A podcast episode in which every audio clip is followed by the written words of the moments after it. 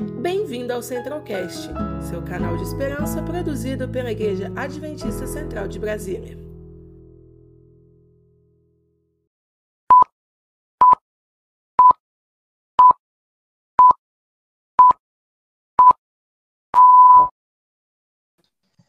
Bom dia, vamos começar mais uma hora sete com o pastor Escopel e o Adriano, que é ancião da igreja aqui.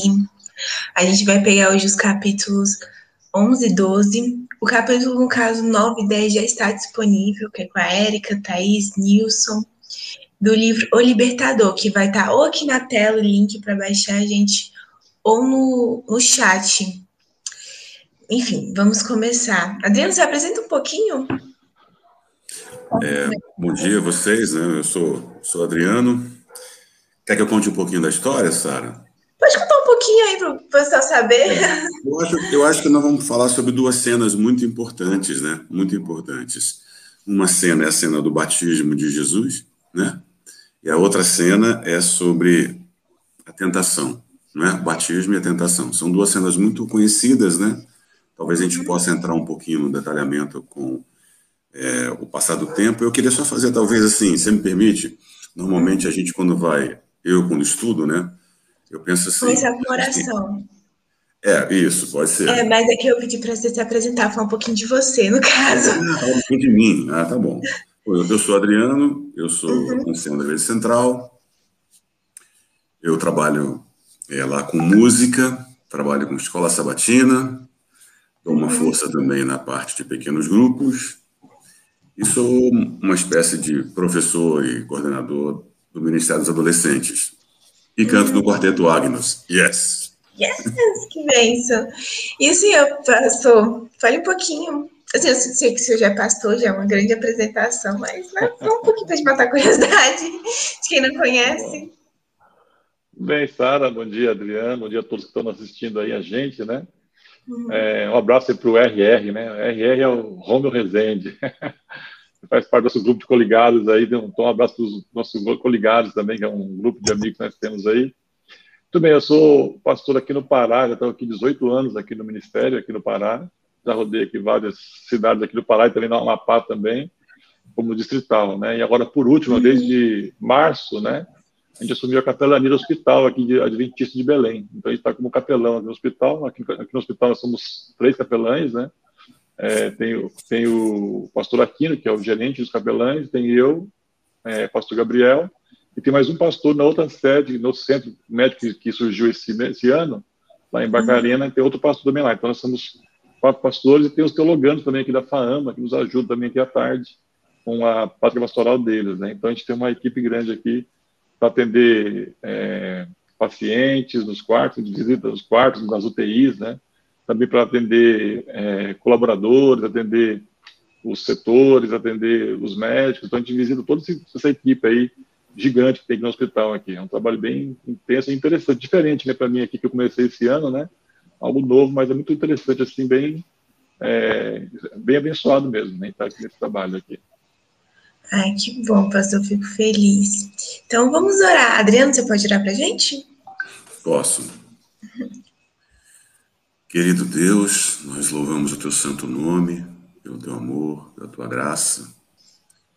Agradecemos a ti pela vida e pela saúde e pela oportunidade que temos de ter esses momentos aqui, em comunhão, uns com os outros e com todos os internautas, para falar um pouquinho mais da tua palavra.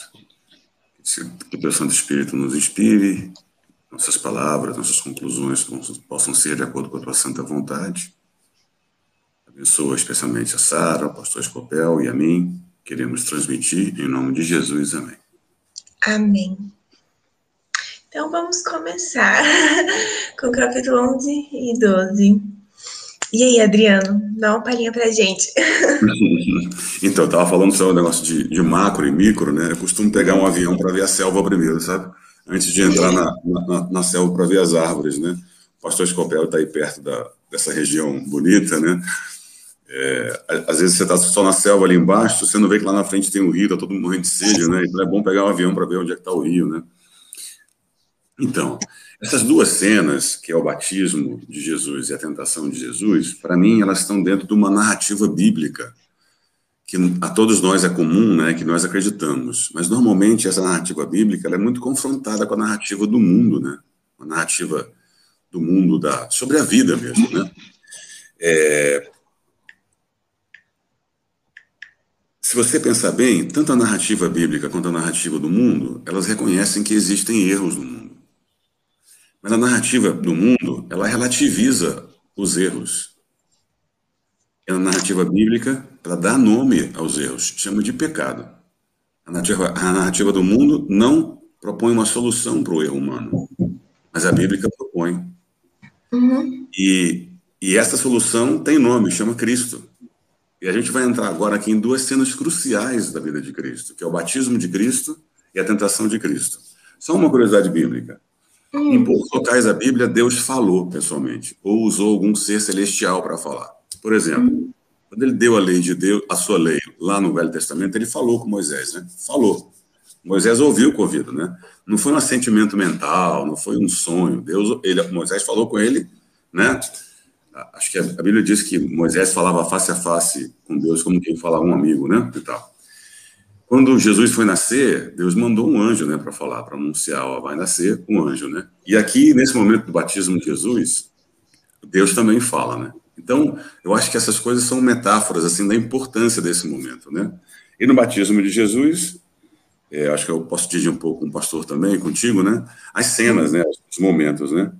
É, João é, é um, é um Batista, é um, é um dos personagens centrais da história, né? Ele é a voz que clama do deserto, né? Ele chama as pessoas ao arrependimento e Cristo vai até ele para ser batizado, né? Bom, é, acho que um ponto importante dessa primeira questão é a mensagem que João tinha, que diz a profecia, é, ela chegou aos pobres e foi e aos pobres dos remotos povoados das colinas e aos pescadores da praia. E foi nesses corações simples e sinceros que ela encontrou maior resposta. Eu fiquei pensando por quê, né? Por que não foi com os doutos, né? Por que, que não foi com as pessoas mais abastadas, né? Parece que tem uma relação entre isso aqui, né? Eu não sei se as pessoas mais abastadas têm mais informação, pretensamente mais informação, ou têm acesso a essa narrativa que eu acabei de falar, mundana, que traz outras lentes, né? E outras, outros fatos, né? Que relativizam as coisas. Então as pessoas não dão importância. Mas acho interessante que Jesus retomou esse ponto, porque se você voltar 300, 400 anos, não tinha mais tido profeta no Israel. E Israel tinha se tornado uma nação injusta, socialmente injusta também. Eu acho que isso é um ponto importante. O segundo ponto, eu vou passar uma palhinha para vocês continuarem, é que João teve dúvida, né? Ele teve dúvida do mérito, né, né pastor? Nessa, no mérito do batismo. Ele, eu, peraí, que história é essa? Eu que tenho que ser batizado por você e você vem a mim, né? E aqui fala duas coisas interessantes. Como poderia ele, um pecador batizado, batizar aquele que nunca tinha pecado? Né? E por que aquele que não precisava de arrependimento deveria se submeter a um rito que era uma confissão de uma culpa que precisava ser lavada? Ele não entendia isso, né? E aí eu passo a bola, só para a gente começar assim, um momento. Pois é, eu, é, Adriano, preciso assim, né, a questão de Jesus, na questão da simplicidade dele na humanidade, né? Porque ele veio é, representar a humanidade. Então, percebe que interessante que ele veio fazer todos os, os, ritos, né? Que é o batismo, por exemplo, já simbolizando, mesmo sem pecado, mas simbolizando o que nós deveríamos passar, né? Então, ele se ele desce ao, ao nosso nível, né? Acho interessante também a questão de João Batista, né? Que falou agora há pouco aí, Adriano, essa questão dos pobres.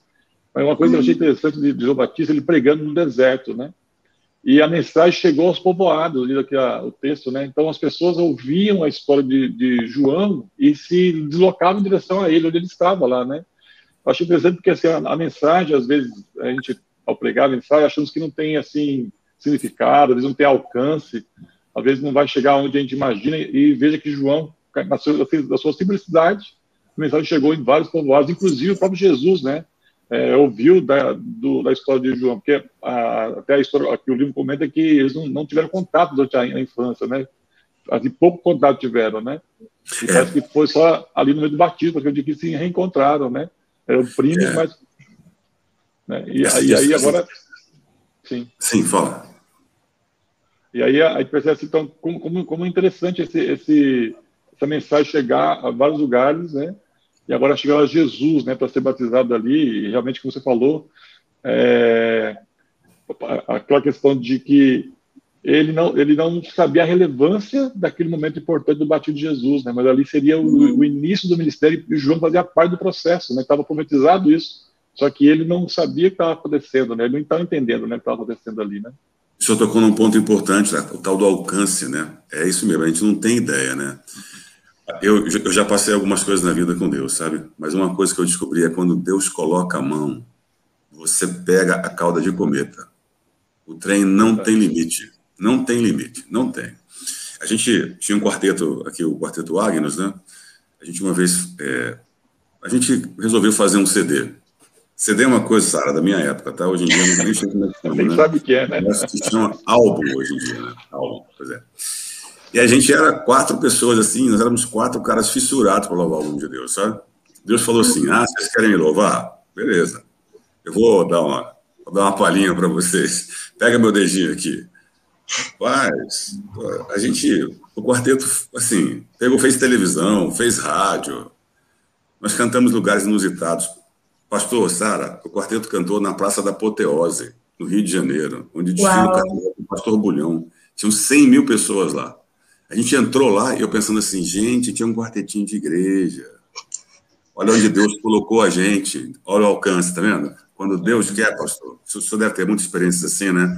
Deus faz a obra. Deus faz. E essa coisa do alcance aqui, João, né? O que, que era João? Deserto, né? Ir para o deserto. E as pessoas iam para lá, né?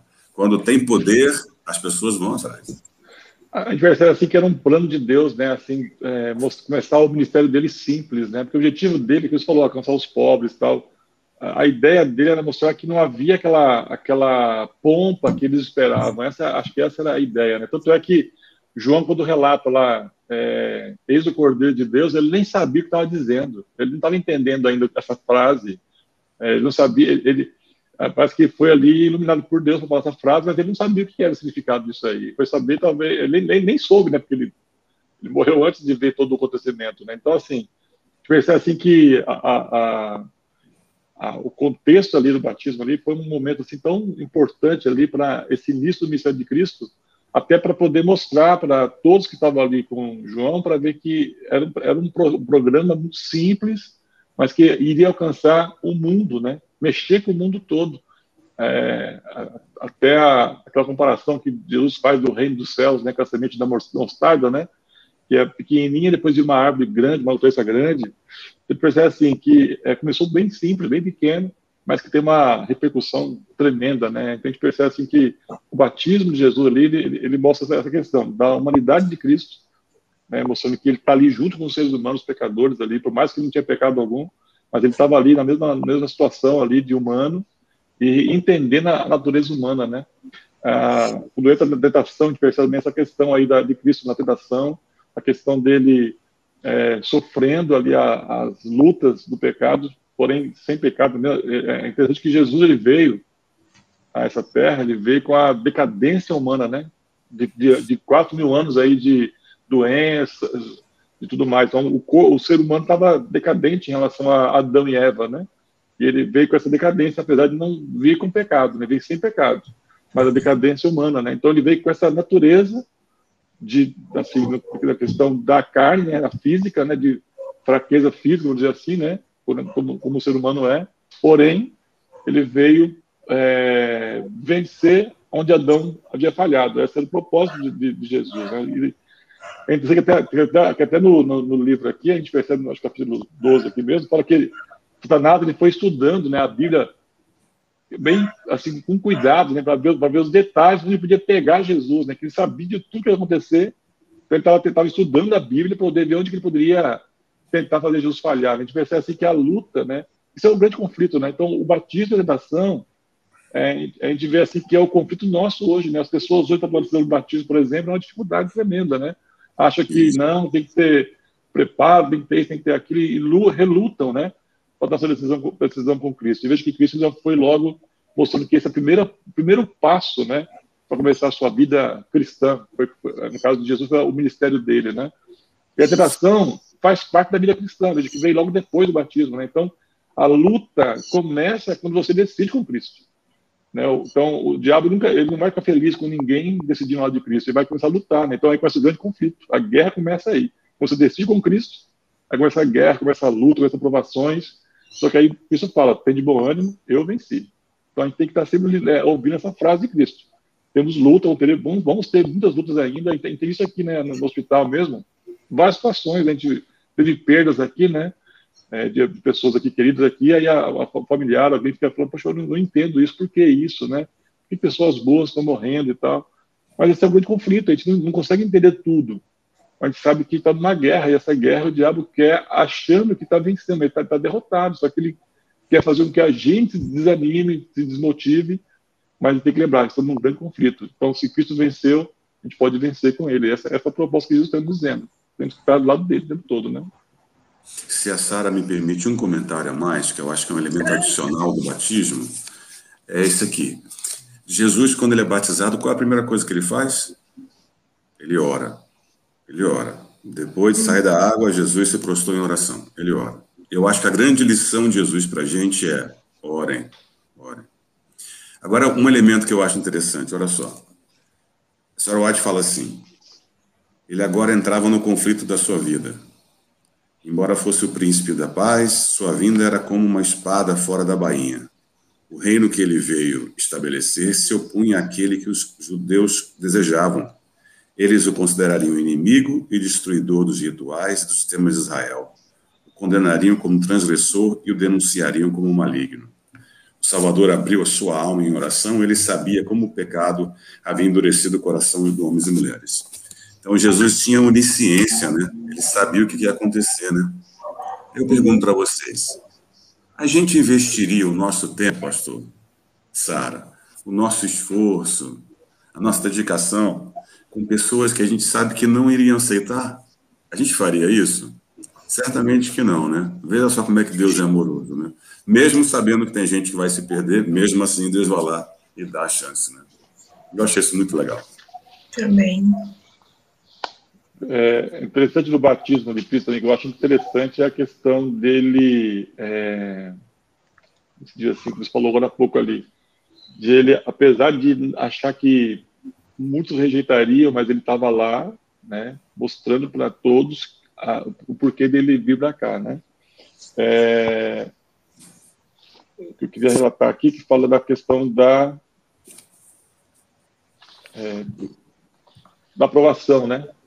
Quando Jesus sai da água, duas coisas acontecem, né? Primeiro, ele recebe o dom do Espírito Santo, né? Então, isso é um ponto interessante, né? Porque algumas, até algumas é, movimentos religiosos aí falam de, não, o batismo do Espírito Santo é, é falar em línguas, isso e aquilo, mas vê que Jesus não teve nada disso, né? Ele recebeu o Espírito Santo ali para começar seu ministério. Ou seja, a gente entende que o dom do Espírito Santo que ele recebe no batismo, isso todo mundo recebe, é, o dom do Espírito Santo ele recebe no batismo do, do, do, das águas, né? Os dois estão juntos. É, assim, pode ser um pouco antes ou depois, mas assim, é durante, durante o batismo, eu digo, eu digo, assim, né? A gente recebe o batismo do Espírito Santo. E ele ali recebe então o dom para poder agora fazer a compreensão. No caso ali, não tinha que falar em línguas nem nada porque ele ia pregar para os judeus. Então, não tinha necessidade de falar nenhum idioma, no caso, que a gente entende que línguas ali na Bíblia é idiomas, né? Uhum. Então, a gente percebe que o Espírito Santo vem atender a necessidade de cada um com um fim proveitoso. Está lá em, em, em Coríntios isso. Então, em cada momento, o Espírito Santo vai atuar na vida do crente para atender a necessidade. Outra coisa interessante, quando ele sai, uma voz do céu, falou agora há pouco aí, né? Deus reconhece ele como filho. E essa mesma fala que Deus faz quando com Jesus ali, olha, eis o meu filho que me. Eu acho interessante que a, a Eliade fala bem aqui assim, que ocorre também no batismo de cada pessoa que crê em Jesus. No momento que eu me batizo, naquele exato momento, Deus lá do céu declara: Eis o meu filho que me, em que me comprazo. Olha que fantástico. Então, assim, até a vida pergunto para a igreja às vezes, né? É, tem um ditado popular que diz assim: somos todos filhos de Deus, né? a pergunta eu faço. Aí alguns dizem que sim, ou não, tem uma dúvida, né? Eu falo não, porque só somos filhos no dia que eu decido é, convocar ao Pai, a Deus ser meu Pai, no batismo. Aí me torno filho. Até então eu só sou criatura. Eu só me torno filho quando eu adoto o Deus como meu Pai. Aí eu torno filho de Deus, porque aí ele me declara, eu sou filho. Esse é meu filho incomprável. Então veja que interessante, né? Que o batismo ele, ele, ele me dá garantia e certeza de que agora eu fui adotado pelo Pai novamente, me torno filho de Deus novamente. Então, até então, eu era apenas uma criatura, não tinha condição nenhuma de, de, de me salvar, de me reabilitar, nada. A partir do batismo, agora eu me torno filho. Aí os três poderes dos céus, é o Deus, o Pai, o Filho e o Espírito Santo, vêm agora ao meu encontro e vêm agora a me ajudar na caminhada cristã. Então, esse é um aspecto importante. Então, que eu entendo assim, que o batismo, a importância do batismo é que na, na hora que eu, que eu batizo, eu estou convocando o universo, os poderes do universo, para estar do meu lado na caminhada cristã. Né? Certo. Exatamente.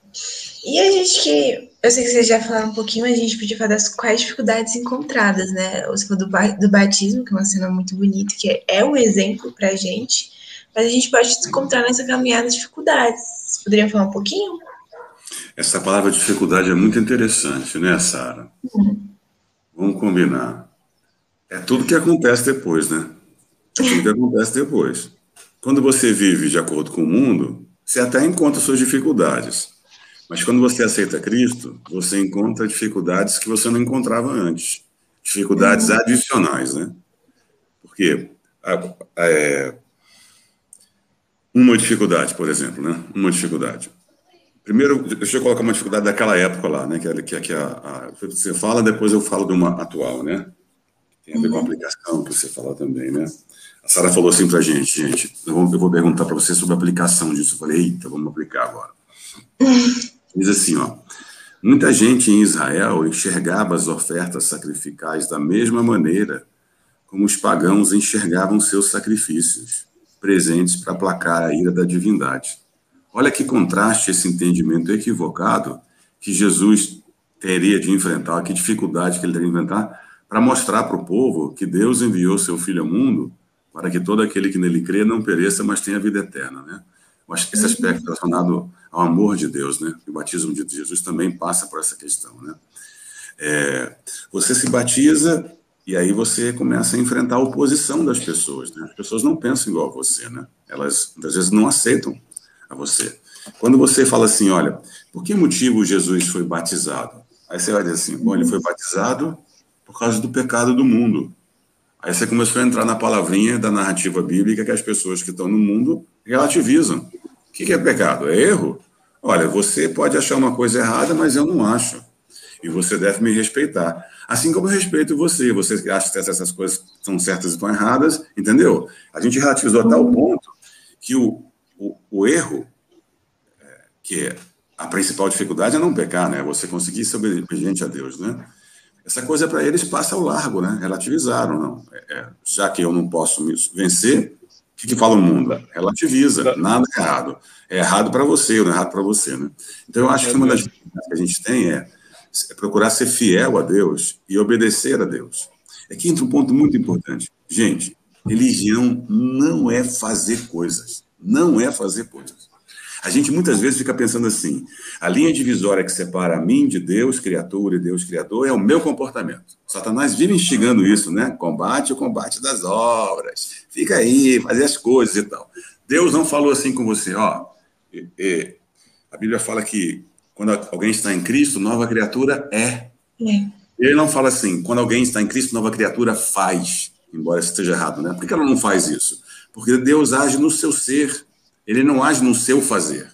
Eu vou contar uma história aqui. Se você, eu tive um casal de alunos lá na, na Getúlio Vargas, que eles. É, o cara se namorou da menina, né? Até depois se casaram, né, os dois. Ele era um cara que gostava muito de beber. E a menina não era uma pessoa que sabe beber, não era. E aí eles saíram um dia, e ele me contando isso, professor, eu saí com ela. E aí eu perguntei para ela onde, onde é que queria ir. Ela falou assim: Nossa, você é tão sem criatividade, no lugar que você quiser. A única coisa que eu não gosto é de beber. Detesto gente que bebe. Hum, ele ficou assim, sabe? Sabe onde é que ele levou ela? Ele levou ela numa frutaria para tomar um suco de laranja. Tomou o suco de laranja. E assim foi até casar. Quando casou, foi para a lua de mel. Qual foi o primeiro lugar que ele foi depois da lua de mel? Foi tomar lá uma bebida alcoólica dele. Por quê? Porque a gente não faz aquilo que a gente não é. A gente pode até durante um tempo fazer e fingir que faz coisas que a gente não é. Mas a gente precisa ser aquilo para fazer, entendeu? Essa é a aplicação. Então, eu acho que uma dificuldade é a gente ficar lutando para fazer as coisas. Não lutem. Lutem com Deus para Deus transformar a vida de vocês. Agora, é no fazer que você vai sendo transformado. Então, o fazer é um motor reverso para você ser o que você é. Eita, quanta. Né? É, foi bastante enriquecido, Adriano. É, Adriano, é, você falou que quando Jesus batizou, a primeira coisa que ele fez foi orar, né? Isso. Ele veio aqui e ele passou por tudo que a gente vai imaginar. A gente nunca vai poder falar que Deus não sabe o que a gente passa, a tentação, que ele veio com a nossa carne. E eu já queria puxar para o capítulo 11, não, capítulo 12, que é a tentação no deserto. Que a gente pode tirar de uma lição daí? Interessante aqui que eu percebo, né, que Jesus ele foi para o deserto para orar, ele começou no batismo com oração e foi para orar. E aí eu sempre digo assim, né, o diabo ele é enxerido, né? Ele não foi convidado para ir no deserto. Ele, ele que foi sem ser convidado para poder atacar Deus, Jesus ali. Né? Então, eu percebo assim, que Jesus foi com um propósito, que era orar, passar o jejum ali, poder começar a entender a missão dele, porque até então ele, ele sabia que tinha uma missão, mas agora ele ia começar a entender a missão que ele tinha, né? E o diabo então vai tentar ele lá no deserto. E assim, é interessante que, como, como é, Paulo ele menciona sobre a questão da tentação, né, e do batismo, ele faz uma referência aí, né, à questão de passagem, né, do povo de Israel ali pelo pelo Mar Vermelho. Então, ali é um símbolo do batismo, seria ali. Ah, os 40 anos do deserto simboliza Jesus ali no deserto 40 dias. Também uma, é uma simbologia também ali. E no deserto, Deus alimentou o povo lá com um pão do céu. E agora no deserto, o diabo quer também que Jesus faça o mesmo, né? Só que agora Jesus ele não poderia usar o poder dele. Esse foi um ponto interessante, né? Da, de toda a história de Jesus era o seguinte: ele era 100% homem aqui na Terra, deixou, ele deixou, ele submeteu sua divindade para a humanidade. Então, não podia usar o poder dele para benefício próprio.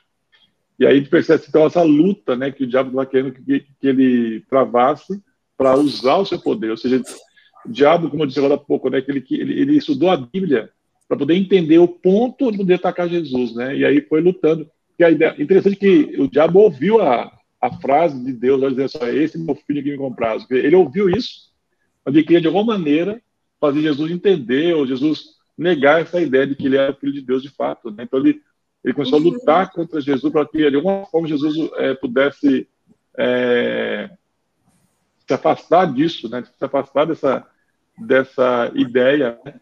e poder desviar então o foco de Jesus. Mas é interessante que Jesus, ele a todo momento, ele na conversa com o diabo, ele diz: assim diz o Senhor, assim está escrito, né? Então, a palavra de Deus era, foi a base dele o tempo todo. E aí eu é, é, posso até falar que eu devo dar uma, uma fala um pouquinho mais sobre o assunto, assim, para. Mas interessante assim que o segredo é a palavra de Deus. Né? Hoje, como ele falou do relativismo, né? Ah, eu acho isso, eu acho aquilo, né? As pessoas têm essa dificuldade hoje, né? De, de, de achar que não tem uma verdade absoluta, né? todo mundo tem sua verdade, cada um aceita como deve ser. E aí o, o relativismo acaba, acaba afastando essa ideia de, de pecadores que somos. Né? Alguns até falam assim, ah, eu não bebo, não fumo, não mato, não roubo, sou uma boa pessoa, né? então acho que não tem pecado algum. Essa é a realidade de alguns, então é o seguinte, somos pecadores, temos que reconhecer isso, a dificuldade de reconhecer que somos pecadores é, acaba afetando no batismo, mas afetando também na, na atração, porque acho que ah, não sou pecador, então não tem, não tem nada que me tente, né? Esse é um desafio grande, né? Então, assim, a palavra de Deus fazer... é o segredo. Sim, pode falar. Eu queria fazer a engenharia reversa que o pastor fez. Ele já veio para o final, que é a solução, que é a Bíblia, né? Mas uhum. se repara um pouquinho o que aconteceu na cena da tentação. Acontecem três coisas. Uma, uhum. Satanás mente para Jesus. Ele mente. Uhum. Mentira é a base do reino dele. Nada a ver com os tempos atuais, né? Hoje em dia ninguém mente, está todo mundo falando só a verdade, né? É. Não, eu estou falando em todos os campos, né? Depois que ele mente, ele apresenta um desejo. Ele dá uma, uma sugestão para resolver um problema, um desejo dele, entendeu? Ele, o que, que ele falou aqui? A senhora White fala que ele alegou que a terra era sua propriedade. Primeira mentira, né? E se apresentou como o príncipe deste mundo. Declarou que a humanidade o escolhera como seu governador e que, por meio dos seres humanos, ele manteria o governo do mundo. A Bíblia fala que Cristo veio para desmascarar essa alegação. Aí ele faz três tentações né, para Jesus, né? Uma ligada ao apetite, uma ligada ao amor ao mundo, né? E outra ligada ao amor ao exibicionismo, que leva à presunção, né? Aqui a senhora White fala que Cristo passou pelo teste do apetite, do amor ao mundo e no teste do amor ao exibicionismo, que leva à presunção. Essas foram as tentações que venceram Adão e Eva e que também nos vencem tão facilmente. Então, repara, é, a gente tem. Esse é um ponto importante, tá? Vamos pensar um pouquinho em Adão e Eva. Sim. É, Satanás aparece perante Adão e Eva, não aparece ele, aparece uma serpente, que naquela época, né, segundo diz a tradição, voava, essa coisa toda. E ele fala, aí a pessoa fica, uai, serpente não fala, o que que está falando? Ah, o que, que Deus falou com você? Ah, Deus falou para não comer do fruto do bem e do mal. Porque no dia que eu vou comer, eu vou morrer. Vai morrer nada, vai morrer nada. Ó, você no fundo, no fundo, vai conhecer as coisas como Deus conhece. Você vai enxergar o pecado como Deus enxerga. Você vai enxergar o, o que, que ele estava fazendo. Ele estava dizendo assim, olha, já pensou? Você vai ter que aguardar a vida inteira, a eternidade inteira, para você conhecer o bem e o mal. Mas se você comer aqui do fruto, você vai conhecer como Deus conhece. Então, ó, faz do seu jeito, você é o cara. Pega um atalho, pega um atalho. Porque você vai demorar nessa estrada esse tempo todo aqui? Vai demorar muito tempo. Já resolve agora o seu problema. Entendeu? Eu acho que essa, essas são as estratagemas que o inimigo usa para fazer a gente cair e pecar. Uhum. O que ele fez com Jesus, ele faz com a gente. Talvez com a gente não seja apetite. Talvez não seja amor ao mundo. Talvez seja outra coisa. A presunção, talvez seja mentira. Ele, estuda a gente, conhece o nosso ponto fraco, né? E fica atuando ali. E vem com sugestões para a gente poder pular fora. O que são as drogas, por exemplo? As drogas são soluções, entre aspas, né? muito entre aspas, né? que ele oferece para as pessoas que estão sozinhas, que estão desanimadas, que estão desesperadas. E as pessoas, quando não conhecem a Deus e não sabem que podem obter de Deus a força para suportar isso tudo, elas se entregam, por exemplo, às drogas como se fosse uma solução engendrada pelo mal para que ela resolva um problema que depois ela descobre que ela não resolve, sabe? Então, acho que é bom colocar isso aí. Aí o pastor falou uma coisa importante. Jesus respondeu Satanás com um está escrito, não é isso?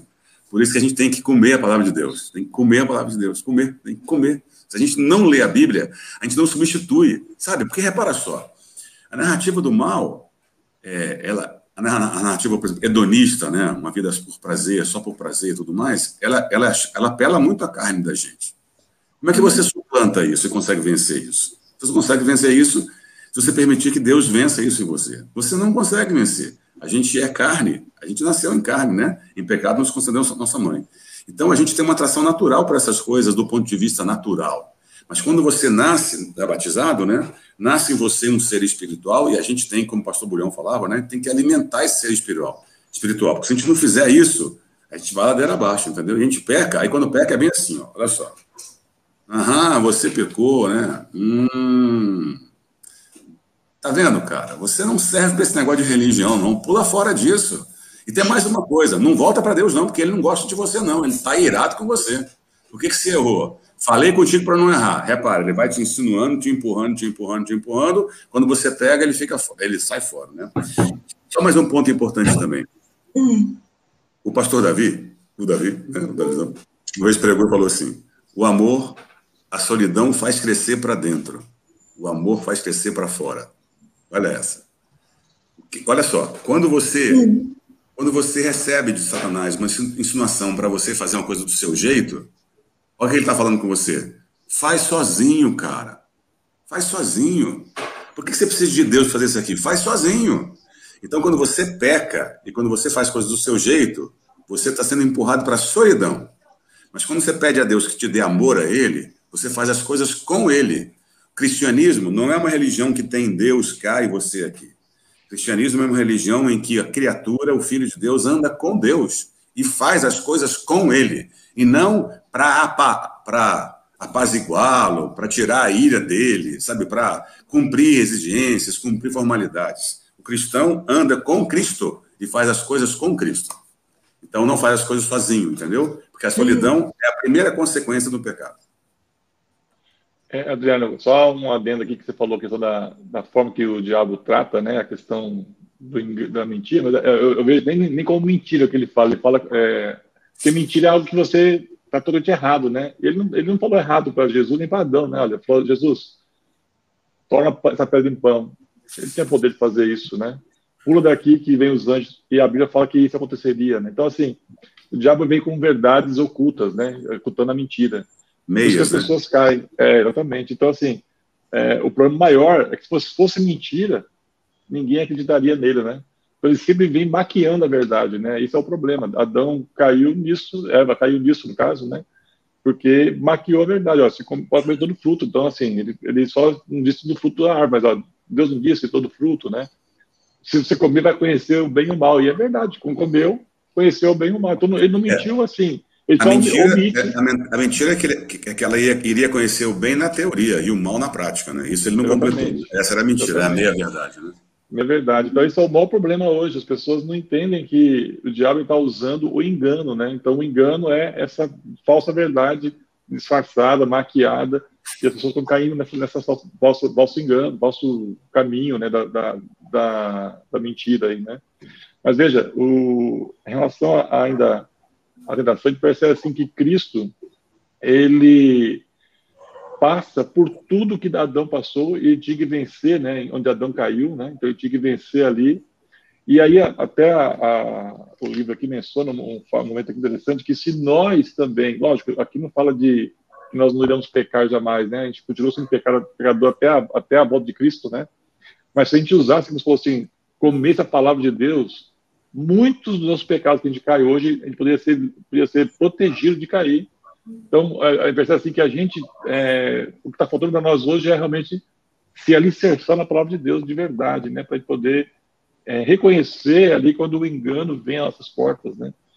É, a gente a gente acaba ficando nessa, nessa nesse relativismo, por quê? Porque a gente não se alicerça de fato na Bíblia, e acaba aceitando essas ideias aí deste mundo pós-moderno, né, que agora está no outro nível já aí, né, de que está tá se falando aí de, de um pós pós-modernismo, né? Então essa é a ideia, por quê? Porque acaba se esquecendo da Bíblia que é a, a base da verdade. Então a gente, quer, a gente quer criar nossas verdades, enfim, aí a gente não se alicerça no que Deus nos orienta para poder não cair em pecado. Então, assim, o segredo, acho que para a gente poder é, caminhar com Cristo, você falou agora há pouco que, que, a caminhada é com Cristo, não é, não é, não é sozinho, né? É Ele me ajudando o tempo todo. Para isso, eu tenho que estar na Bíblia, porque como é que eu vou, como é que eu vou encontrar Cristo, né? Somente na palavra de Deus o tempo todo. Então, é ali que eu vou ter contato com Deus, vou conhecer Deus, vou ver como é que Ele atua na minha vida, como é que Ele atua na vida do, do passado. Então, eu tenho a noção do que Deus pode fazer na minha vida.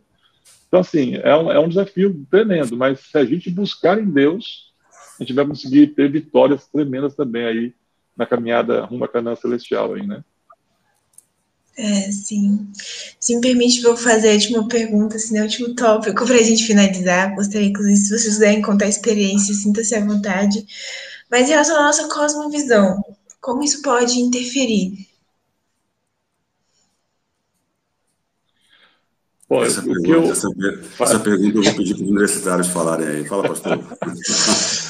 pois é, acho que já foi falado bastante, né, a questão desse, desse relativismo, né, essa, dessa mente pós-moderna, que tudo, tudo é relativo, não tem uma verdade absoluta, a Bíblia é um livro de história, inclusive estão, numa luta, né, querendo tirar alguns capítulos da Bíblia, um capítulo de 1 a 11 de Gênesis, por exemplo, dizendo que é, é, é uma história da calochinha, não é real, enfim, essa guerra contra a verdade é um problema, né? Então, assim, aí acaba é, não entendendo que o batismo é um momento importante da vida cristã, porque ali você está reconhecendo que você é pecador e que precisa da graça de Cristo.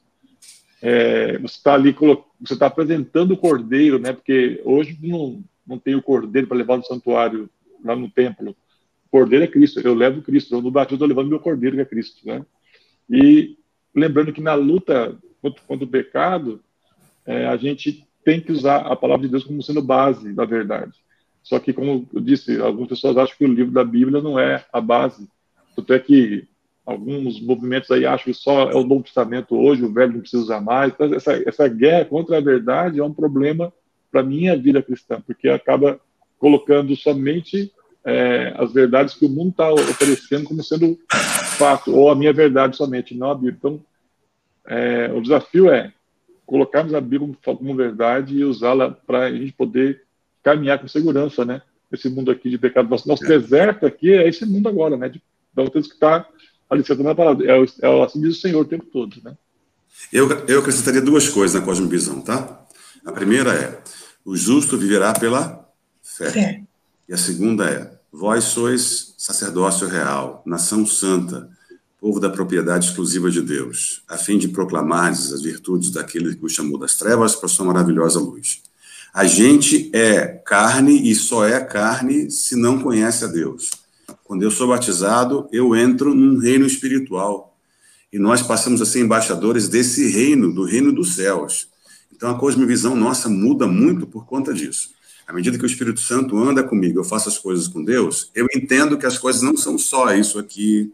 As coisas, as coisas têm mais significado além disso aqui, tem mais propósito além disso aqui.